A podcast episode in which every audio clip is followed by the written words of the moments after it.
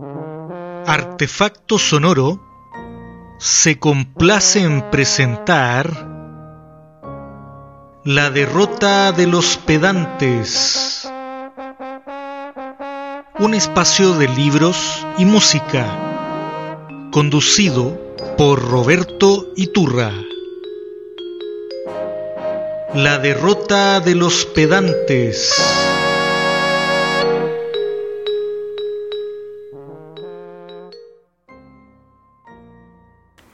¿Qué tal mis queridas, queridos y querides? Damos comienzo al cuarto programa de La Derrota de los Pedantes, un espacio de libros y música a través de www.artefactosonoro.com. Está re buena la radio. Recuerden que tiene la aplicación en Google Play para llevar la radio en el celular al lugar que quieran. Les recomiendo que revisen la programación y por supuesto, pásenle el dato a sus amistades. Se lo agradecerán eternamente. ¿Qué sorpresa nos depara el programa de esta noche? Adivinen. Por supuesto que nada muy nuevo, como es la tónica vintage de este programa. No vamos a decir anticuada, por supuesto, nada de aquello. O que no hay plata para comprar libros aparecidos después del 2000. Por favor. El programa tratará de una obra en la que abundan muertes, abandono, hambre y otras miserias. ¿Qué libro será? A ver... Exacto, usted acaba de acertar. Hablaremos de un libro de literatura infantil, obviamente. Pero antes, vamos a un primer momento musical. Estamos en la derrota de los pedantes en artefacto sonoro disco tec tec tec. A bailar je je je. Es viernes por la noche a ver esas palmitas. Suena el teléfono y yo sé quién eres. Quieres encontrarme en alguna esquina para conversar de que te sientes harta amiga mía. Salgo a la calle y me subo a un taxi. Ya me imagino cómo voy a hallarte. Y empiezo a tratar de explicar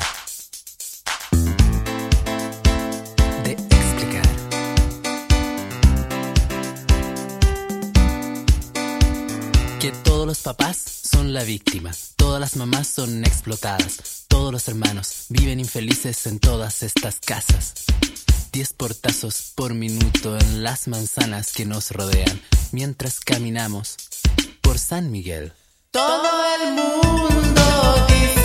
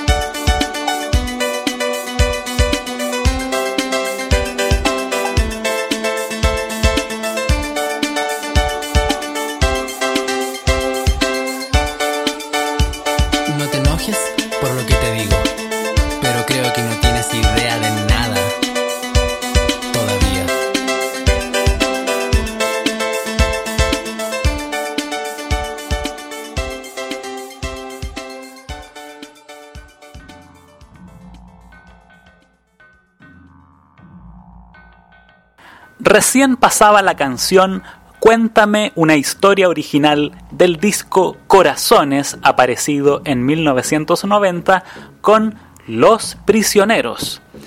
Aunque este disco debiese decir Jorge González, ya que la composición y la ejecución instrumental es en un 99% de ese genio que es el Jorgito. Pero por razones del sello debía decir Los Prisioneros. Y así pasó a la historia como un disco de esa importantísima banda chilena. Les decía en la introducción que hoy hablaremos de un libro en el que hay mucha truculencia y situaciones bastante oscuras. Ese libro se llama... ¿La Biblia? ¿El Padrino? No. Pinocho. Sí, Pinocho, del escritor italiano Carlo Collodi. ¿Les suena? Pocas veces se ha mencionado el nombre del autor de este libro. Quizá mucha gente piensa que, como la mayoría de aquellas viejas historias pensadas para el público infantil, Pinocho sea una obra anónima, pero no es así. Esta obra tiene un autor conocido cuyo verdadero nombre fue Carlo Lorenzini, nacido un 24 de noviembre de 1824 y muerto un 16 de octubre de 1890. Alguien se preguntará cómo llega Pinocho, esa obra tan conocida del muñeco que al mentir le crecía la nariz, a su programa favorito de los viernes en la noche, La derrota de los pedantes por artefactosonoro.com. ¡Ja! Y ja. Pues sencillamente porque cuando tuve la suerte de encontrar, atención con esto, la versión completa, ojo, completa de Pinocho, no lo podía creer. Esto está pensado para niños, niñas, niñas o gente adúltera. Digo, adulta. Es que, ¿lo han leído? ¿Han leído a Pinocho? La versión larga.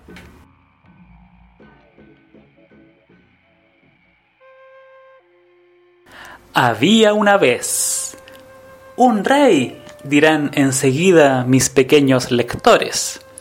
No, chicos, se han equivocado. Había una vez un pedazo de madera.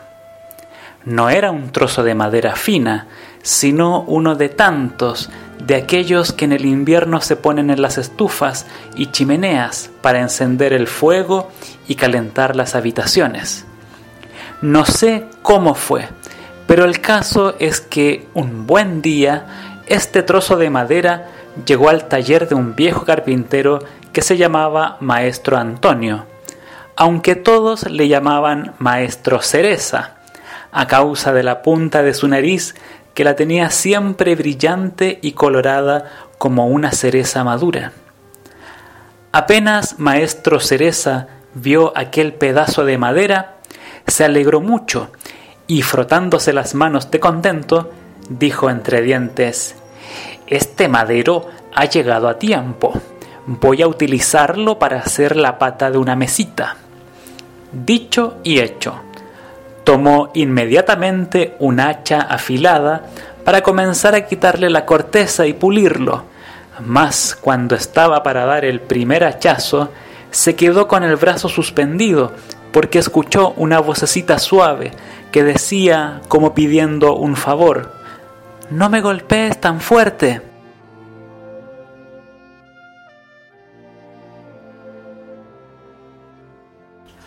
Como cualquier historia clásica pensada para niños, niñas, niñes, comienza con un había una vez. ¿Cuántas historias hemos o nos han leído comienzan de esa manera? Montones. Quizá más de alguien pierda el entusiasmo al comenzar la lectura de algo tan prosaico, pero no se desanime, Radio Escucha, porque en esta novelita se va a llevar más de alguna sorpresa. Vamos con un segundo corte musical. Estamos en la derrota de los pedantes por www.artefactosonoro.com.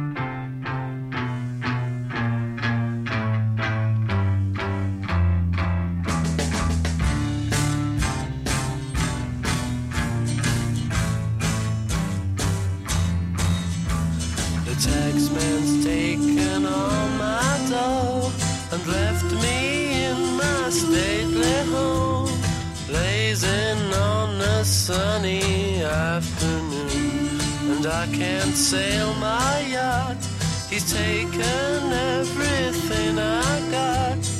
All I've got's this sunny afternoon. Save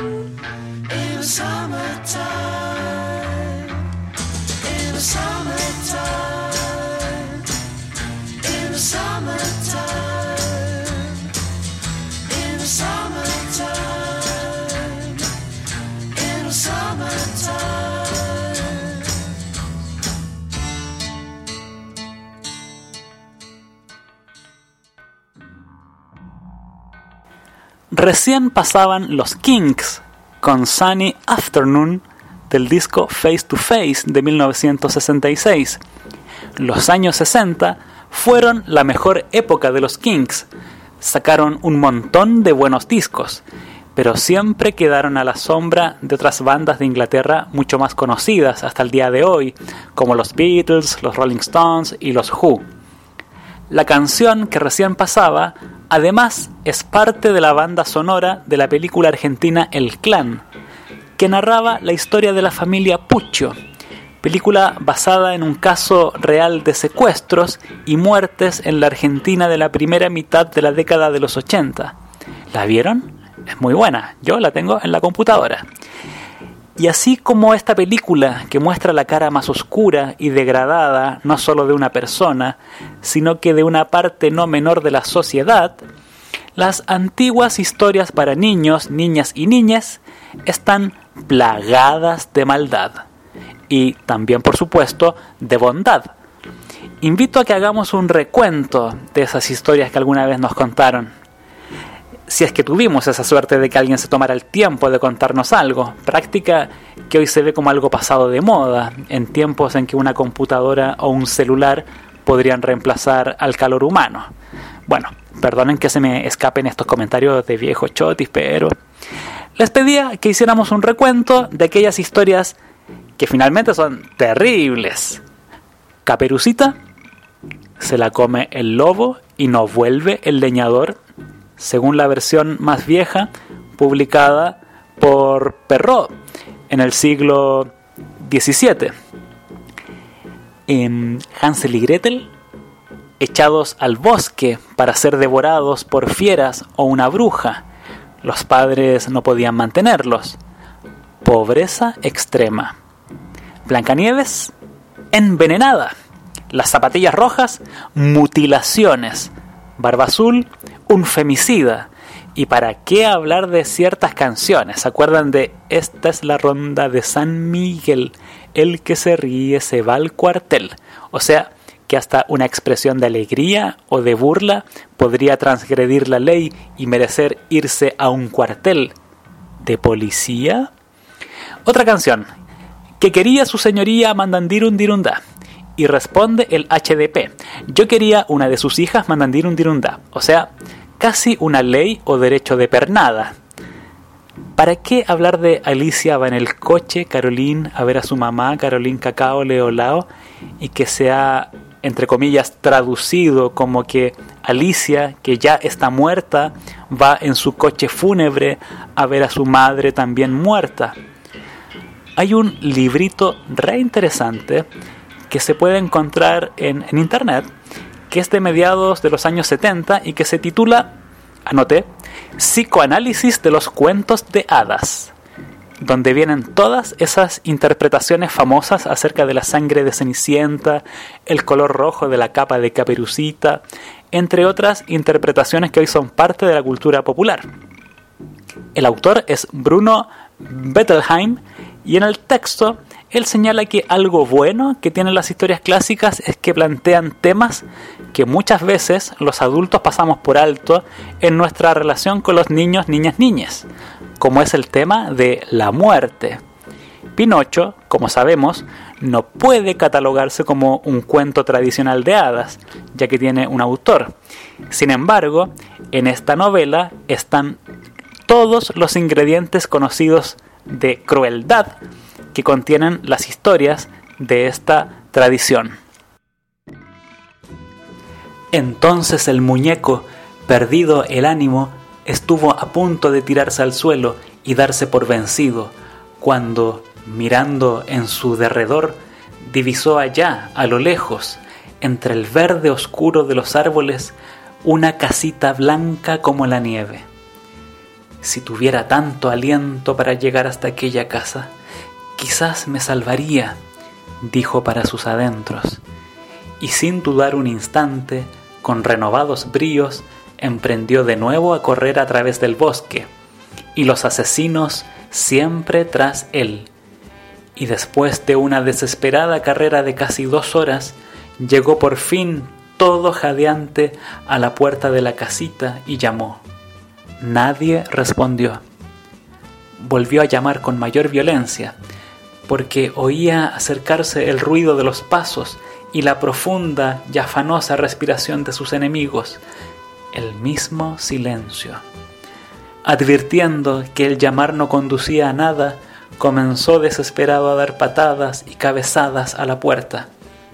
Entonces se asomó a la ventana una linda niña, de cabellos azules y rostro blanco como una imagen de cera, con los ojos cerrados y las manos cruzadas sobre el pecho, la cual, sin mover siquiera los labios, dijo con una vocecita que parecía llegar del otro mundo, En esta casa no hay nadie, todos han muerto. Ábreme tú siquiera, exclamó Pinocho, llorando y suplicando. También yo estoy muerta. Muerta. Y entonces, ¿qué haces ahí en la ventana? Espero al ataúd que venga a llevarme. Apenas dijo esto, la niña desapareció y la ventana se cerró sin hacer ruido. Oh, hermosa niña de cabellos azules, gritaba Pinocho.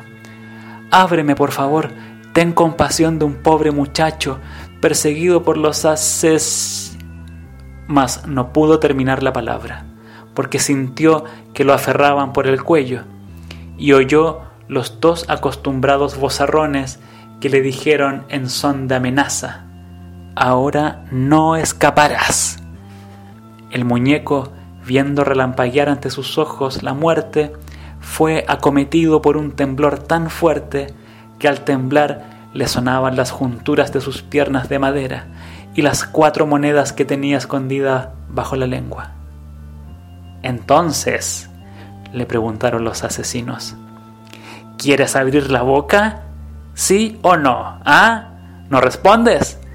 Espera, esta vez te la haremos abrir nosotros. Y sacando dos enormes cuchillos muy largos y afilados como navajas de afeitar, ¡zas! le propinaron dos golpes entre los riñones. Por suerte el muñeco estaba hecho de madera muy dura y por tal motivo las hojas, destrozándose, saltaron en mil pedazos y los asesinos se quedaron con el mango en los cuchillos en la mano, mirándose asombrados. Ya sé, dijo entonces uno de ellos, tenemos que ahorcarlo, ahorquémoslo. Lo que les acabo de leer es el capítulo 15 de las aventuras de Pinocho. El protagonista había recibido una recompensa de 5 monedas de oro y el zorro y el gato, denominados como asesinos en la novela, ponen en serios y terribles aprietos al protagonista. Vamos con un poco de música y seguimos con La derrota de los pedantes por artefactosonoro.com. Esta es la historia de un tal José Fernández. En verdad no sé si era Fernández o Pérez, si era Martínez, si era Gómez o Sánchez, o si le decían Pepe o lo llamaban Pocho. De todos modos, eso no es importante. Hagamos de cuenta que se llamaba Gómez. José Fernández una vez tuvo un sueño. El Pocho Martínez era de los que soñaban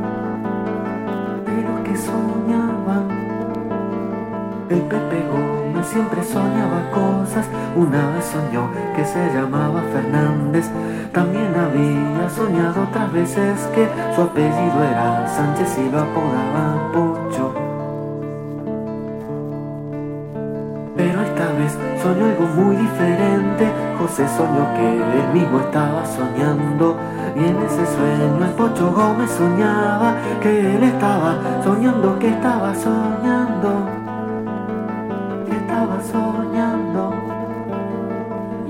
sexto sueño estaba incluido otro sueño más en el que Pepe Martínez, un sueño en el que el Pocho Pérez soñaba, que estaba soñando, que estaba teniendo un sueño. Vale decir que el sueño que tuvo Sánchez consistió en soñar que él estaba soñando, que estaba soñando, que estaba soñando, que soñaba que, soñaba que estaba soñando, soñando. Y todo así, siempre sucesivamente, cada sueño abría las puertas del siguiente, como un espejo que refleja otro espejo, el Pepe soñó que él mismo estaba soñando. Pobre José, cuando quiso despertarse, tenía unos cuantos sueños arriba suyo. Cuando se despertó del último de ellos, todavía estaba durmiendo en los anteriores. En los anteriores. Cuando despertó del penúltimo sueño, le faltaban todos los sueños precedentes. Y poco a poco iban pasando los años, José Sánchez se iba despertando de sus sueños. Pepe Fernández despertaba de a poco, el pocho se iba despertando a sueño lento. Y cuando pudo zafar del primer sueño, Martínez ya era un viejo, muy viejo, re viejo. Muy viejo, re viejo. Por eso el Pepe entró de nuevo en el sueño. Don Pérez entró en un sueño muy profundo y se envolvió entre frazadas eternas. Martínez cayó en el sueño definitivo. Algunos dicen que cuando se hubo muerto, el pobre José soñaba que estaba vivo. Otros dicen que cuando estiró la pata, el muy ingenuo soñó que estaba de rodillas. Estaba de rodillas. Estaba de rodillas. Estaba de rodillas.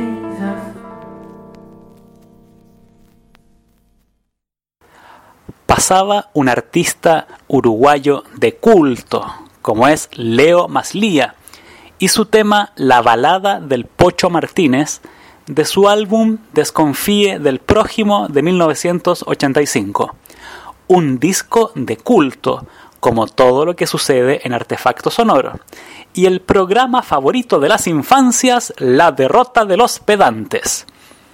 Algo que me parece interesante a la hora de pensar en las aventuras de Pinocho es en que hay muchas imágenes que nos acercan a otras historias, tales como algunas que podemos encontrar en algunos mitos, como el mito de la creación de Adán y Eva, o el de Prometeo, el creador de los hombres. Ojo, solo de los hombres, ya que en la mitología griega las, mu- las mujeres llegan después, pero esa es otra historia.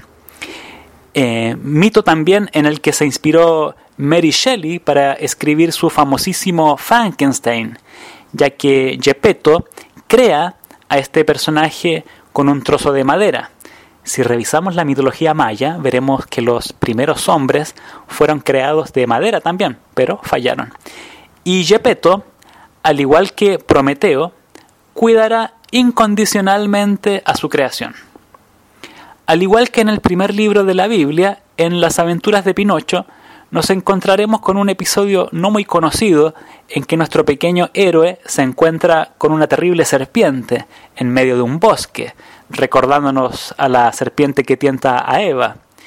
Ese bosque por el que debe transitar Pinocho y por el que debía pasar también Caperucita, Hansel y Gretel y otros más, también me recuerda la selva oscura que menciona Dante en el principio de la Divina Comedia, en el infierno, lugar metafórico que se refiere a nuestros momentos oscuros o a un peligro que se encuentra próximo, sin dirección alguna, como aquellos paisajes que recorre Bilbo Bolsón en el Hobbit de ese tremendo escritor que fue Tolkien. Tanto en Pinocho como en la Divina Comedia y el Hobbit aparecerán ayudantes, seres mágicos y sabios que auxiliarán a estos personajes. La paciente hada del muñeco de madera, el Virgilio que ayuda a Dante y el Gandalf que socorre a Bilbo serán fundamentales en este camino a ser héroes. Sobre este tema hay un libro maravilloso que más de alguien conoce y que apareció en 1949. Se llama El héroe de las mil caras, escrito por Joseph Campbell. Quizá uno de los episodios más conocidos de la obra es aquel cuando Pinocho, que buscaba desesperado a su padre creador Gepetto, es devorado por una ballena. ¿No les suena a otra popular historia bíblica como la de Jonás y la ballena? El vientre de la ballena, un importante símbolo en palabras del gran Joseph Campbell.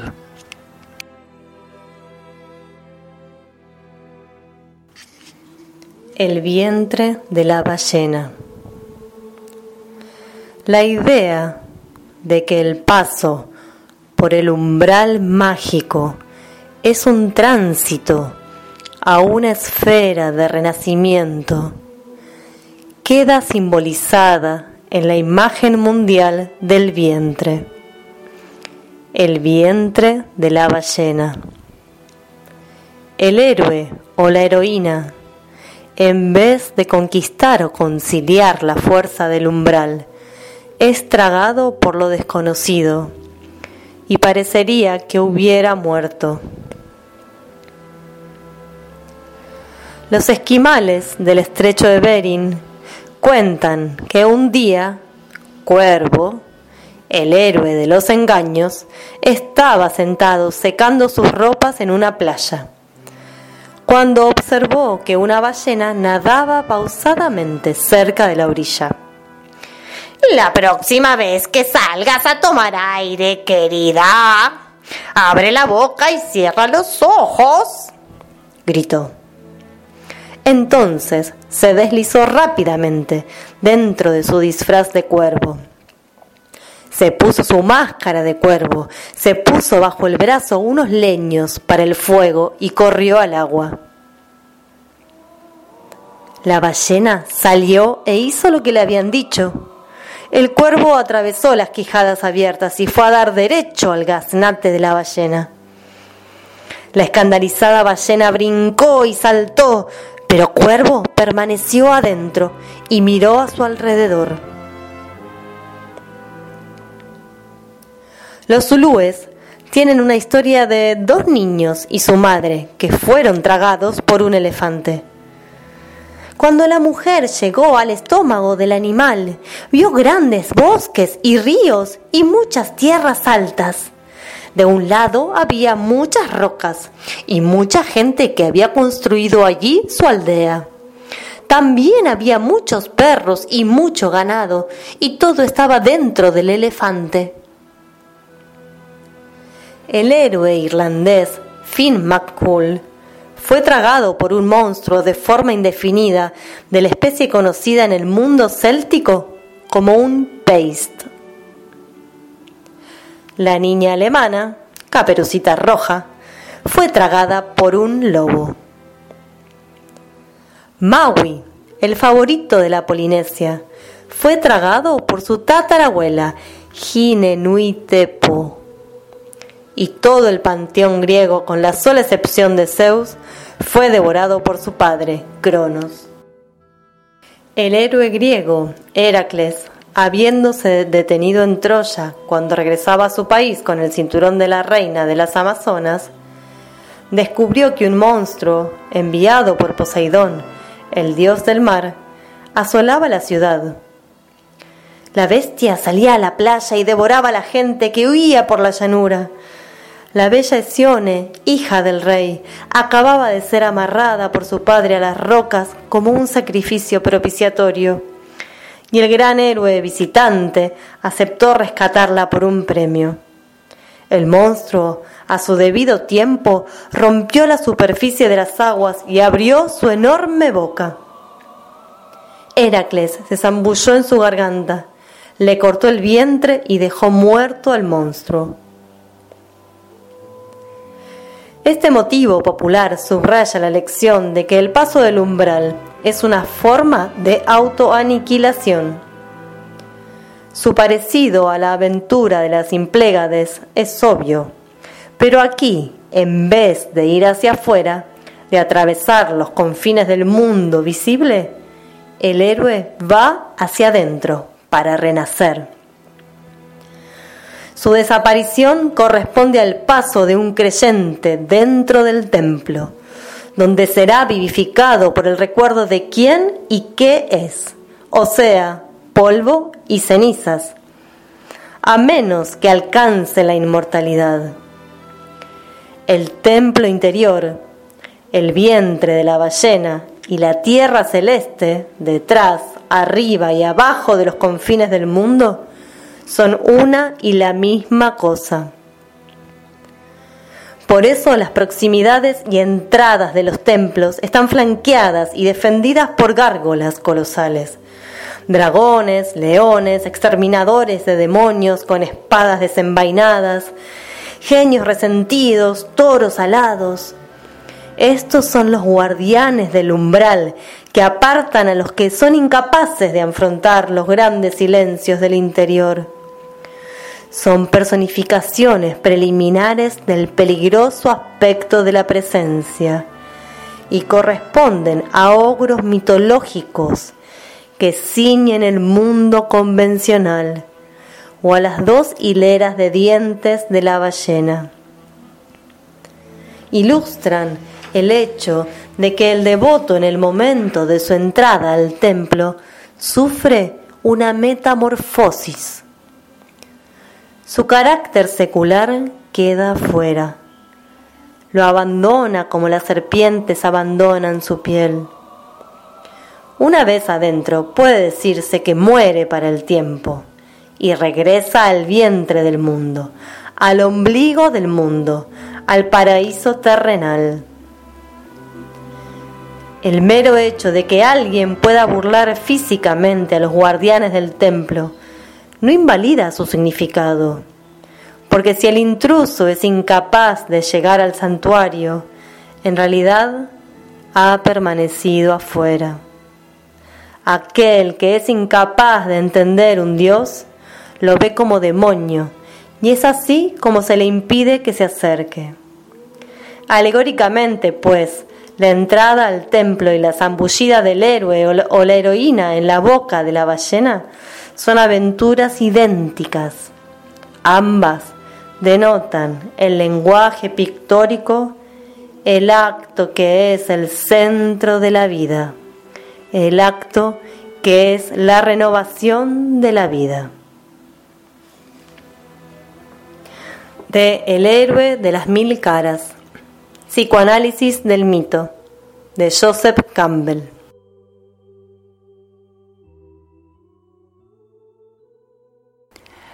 ¿Qué les pareció? ¿Hasta cuándo seguimos mirando a Pinocho por arriba del hombro? Las aventuras de Pinocho, como tantas grandes obras, nos ofrece más de alguna interpretación.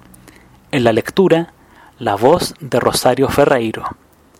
Vamos con un poco de música. Estamos en la derrota de los pedantes por www.artefactosonoro.com.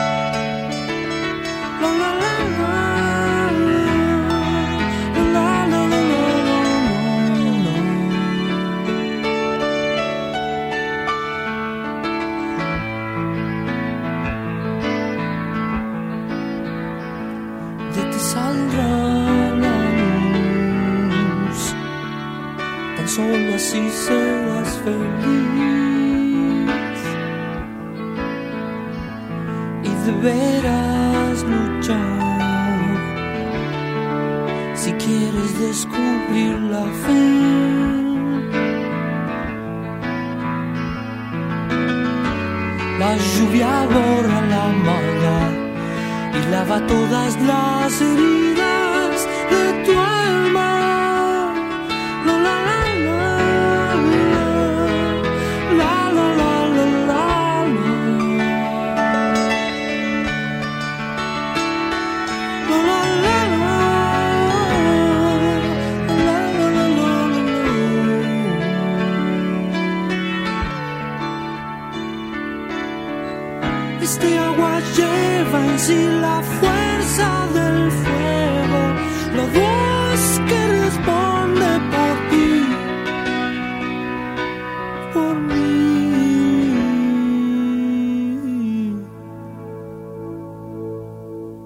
esto será siempre así, quedándote oyéndote.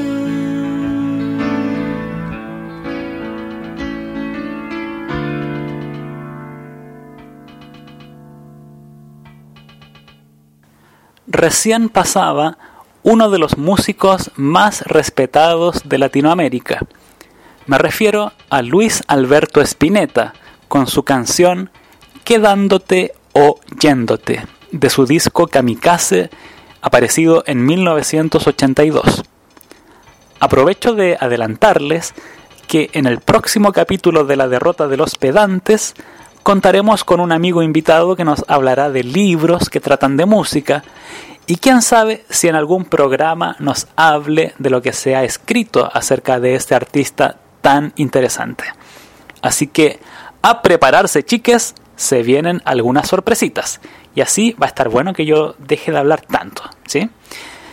Bien, hablábamos hace un ratito de que Pinocho, así como tantas otras obras reconocidas, incluso por esa parte del público que no tiene por costumbre leer, es una historia que describe un camino muy parecido al de algunos personajes que denominamos comúnmente como héroes. Es decir, y siguiendo la estructura que menciona Joseph Campbell en El héroe de las mil caras, hay, en primer lugar, una salida, o en el caso de Pinocho, una fuga. Pensemos también en, en El Hobbit, en ese lindo libro, cuando Bilbo Bolsón sale de su agujero. Hay un llamado a, a salir. En segundo lugar, hay una iniciación. Pinocho a medida que comete múltiples errores, o sea, sus aventuras, aprende a ser una persona de bien, como es finalmente la moralizante novela de Carlo Collodi. Y finalmente, como tercera fase, hay un regreso. Por eso, en el Martín Fierro, la segunda parte se llama La Vuelta. ¿Se acuerdan que el gaucho sale en la primera parte? Y en la segunda regresa. En este regreso, Pinocho se transforma en un niño de verdad. Todos sus errores son perdonados. Es otro. Al llegar aquí, el sueño terminó y Pinocho se despertó con los ojos totalmente abiertos.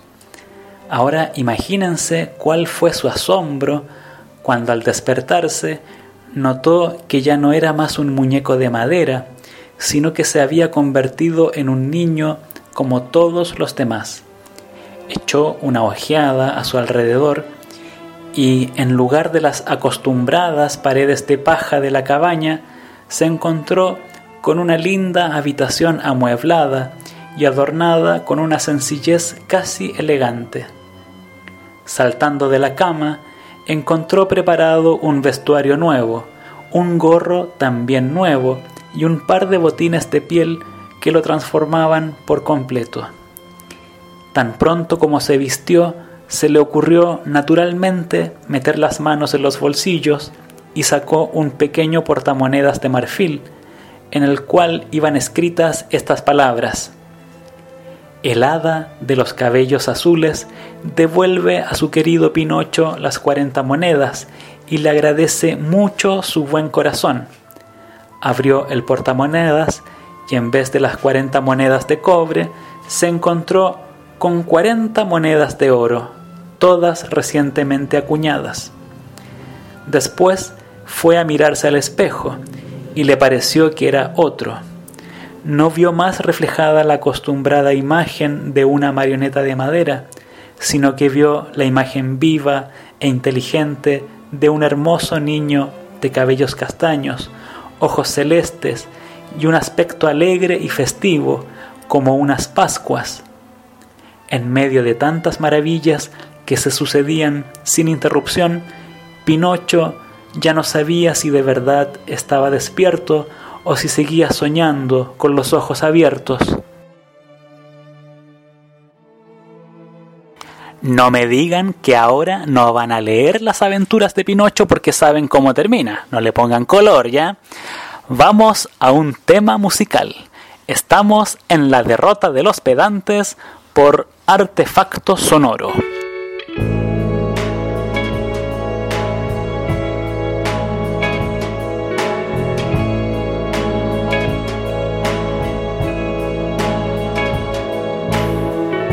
Wir haben viel zu lang geschlafen und ich erwache zögernd nun aus einem viel zu dunklen Traum und ich erinnere mich kaum.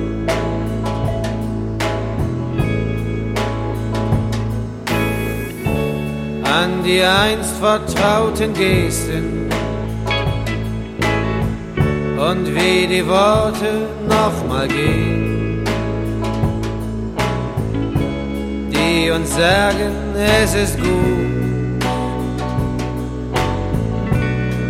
Narzissen und Kakteen.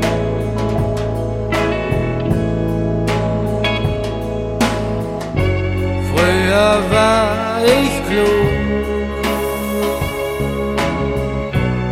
heute bist du schön. Hinter uns verbrennen Narzissen und Kakteen.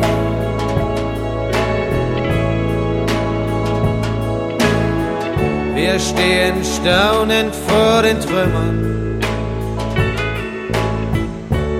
einer guten alten Zeit. Und wir entsinnen uns bewundern jener Unverwüstlichkeit.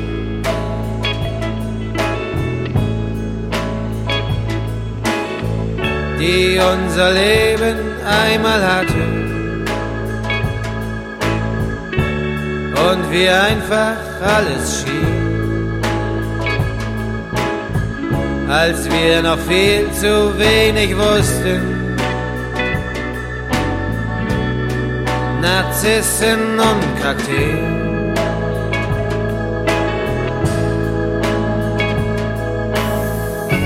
Früher war ich klug, heute bist du schön. Hinter uns verbrennen Narzissen und Kakteen.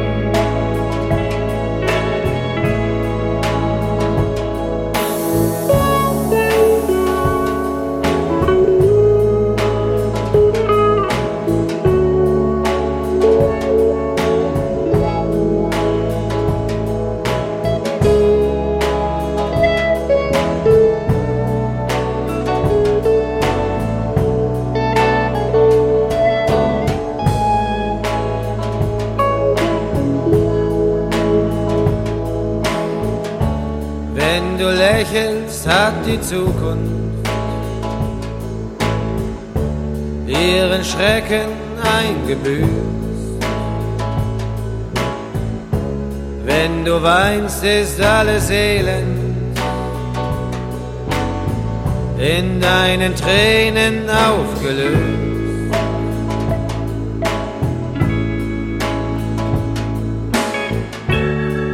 Wer weint, hat niemals Unrecht. Und wer lächelt schon wie du, das habe ich lange übersehen. Narzissen und Kakteen.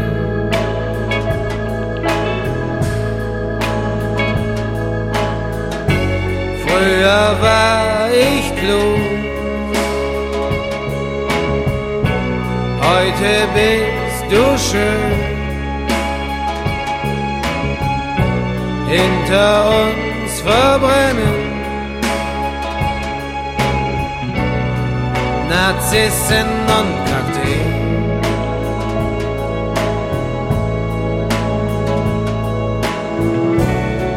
Narzissen und Kakteen.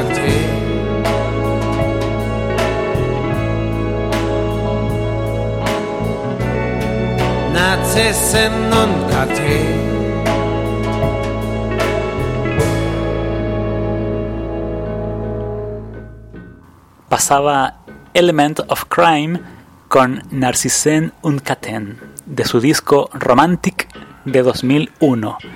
Les voy a ser bien honestos, elegí el tema que mejor podía pronunciar. Buena la banda. Como todo lo que ha sonado esta noche en La Derrota de los Pedantes, un espacio de música y libros por, ya saben ya, www.artefactosonoro.com. No olvidemos que quienes hicieron masivos los más populares cuentos de hadas fueron los hermanos Grimm en el siglo XIX, que eran de Alemania, igual que la banda que pasó. Los Grimm hicieron todo un trabajo de recopilación de historias, palabras y expresiones de su nación. Se puede decir entonces que eran folcloristas.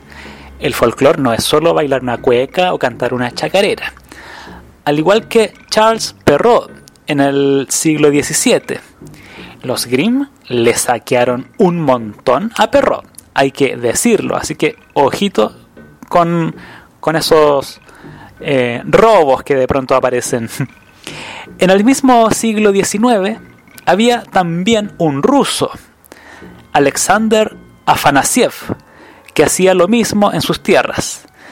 A veces cuando se habla del romanticismo en la literatura, se olvida de mencionar el trabajo de estos recopiladores de historias que pretendían encontrarse con las raíces de sus respectivos pueblos. En Latinoamérica tenemos en el siglo XX un par de íconos, Atahualpa Yupanqui en Argentina y Violeta Parra en Chile quienes también hicieron de la recopilación un arte a otro nivel y merecerían un programa aparte. Para ir cerrando, algunos apuntes para no olvidar. Pinocho es del año de la pera. Es una obra pensada para los niños y niñas de esa época y bebe de los cuentos de hadas. Así que no me parecerá justo que, al final del programa empiecen a decir, oye, pero harto pasadito de moda el libro. Como decíamos en el bloque anterior, lo que quería Colodi era que los chiques no faltaran a la escuela, no mintieran. Quizá por lo que más se recuerda a Pinocho es por esa narizota que no paraba de crecer cada vez que mentía. Por eso también para los chilenos y chilenas de más edad, Pinocho es un interesante juego de palabras entre el apellido del dictador Pinochet y su ya histórica mitomanía. Volvamos al libro. En Pinocho tenemos un ejemplo de esas historias en las que el problema está en el niño o en la niña y todo lo malo que les pase es por no obedecer a los padres que con su sabiduría lo iluminan todo. O sea, problema entre menores y mayores, entre el infante, o sea, el que no puede o no debería hablar. Fíjense en lo interesante de ese término, o del término infantería. Son los soldados que solo reciben órdenes en el mundo militar. Por otro lado, podemos decir que hace rato que la denominada literatura para niños pasó a mostrar otros mundos, como lo hizo por ejemplo Roald Dahl, el autor de clásicos contemporáneos como Charlie y la fábrica de chocolates y Matilda. En estas novelas tenemos un mundo en que muchas veces las familias son verdaderamente abominables y quienes merecen ser educados o reeducados son padres y madres. La sociedad neoliberal aparece al servicio de mentes vacías, donde la reflexión, si es que brilla, es por su ausencia. No olvidemos las palabras del gran Humberto Maturana, quien señalaba que los adultos somos el futuro del mundo, o sea, quienes tenemos que cambiar somos los viejos y viejas dando el ejemplo con nuestras acciones. Sartre diría que somos lo que hacemos. Bien, mis querides, queridas y queridos radioescuchas. Hemos llegado al final del cuarto capítulo de La derrota de los pedantes. No olviden escribir al correo artefactosonororadio.gmail.com Y aunque no lo crean, llegaron algunos saludos. Eh, los, salud- los saluditos siempre vienen bien, así que há- háganse el tiempo de poner la dirección en, su correo y decirnos, tirarnos alguna, alguna onda. Saludos a algunas fieles radioescuchas. A Julia del barrio Los Tapiales, a Aide y Norberto de Villa del Parque y a Mandita de Flores. No olviden revisar la programación de la radio en, en la página. Y agradecimientos nuevamente a la gran Rosario Ferreiro por su colaboración, segunda colaboración ya. Y en la producción, mi amigo y hermano, el señor Marco Martínez. Terminaremos con la canción de Pinocho, de la versión que hizo para el cine Roberto Benini en 2002. Tengan todes muy buenas noches.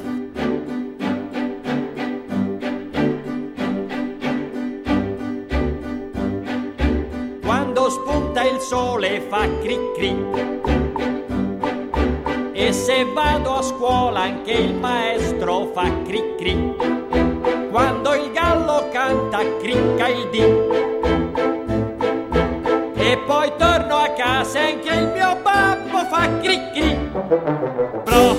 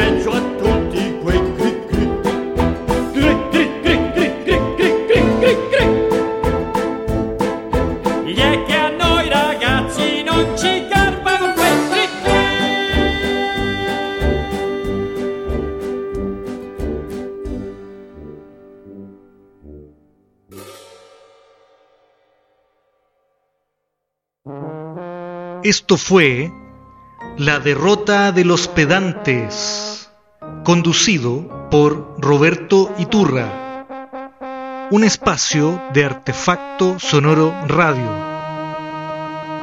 La derrota de los pedantes.